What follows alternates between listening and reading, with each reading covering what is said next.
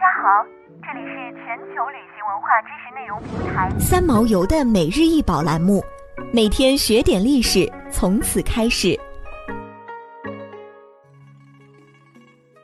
每天学点历史，从每日一宝开始。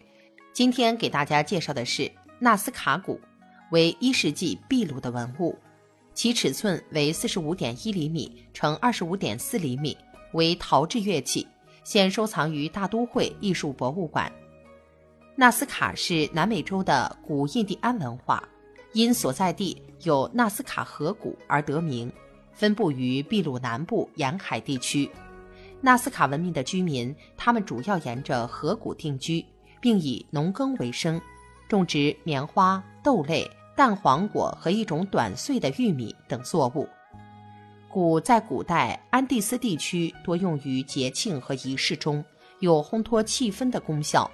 分木质和陶制两种，陶制鼓出现较晚。这件纳斯卡鼓装饰有复杂的装饰，所以很多学者都认为它们是作为仪式时才会被使用。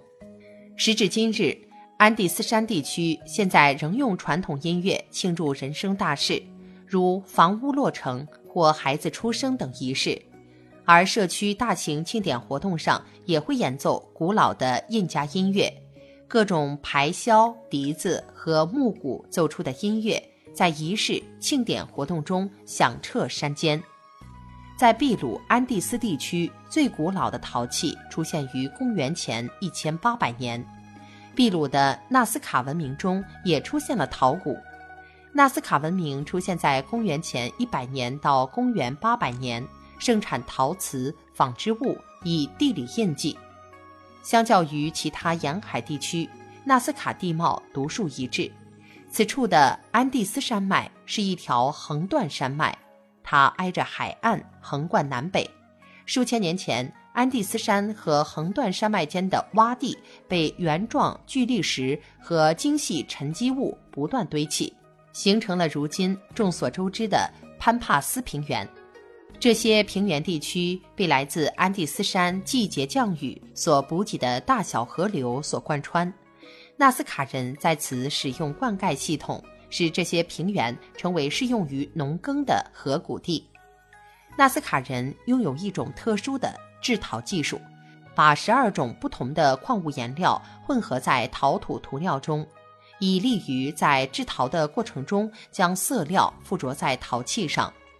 器物题材的种类非常多，包括鸟、兽、虫、鱼、草木，以及宗教性的神怪体型和头像，多表现自然和日常生活习俗、宗教信仰以及神崇拜。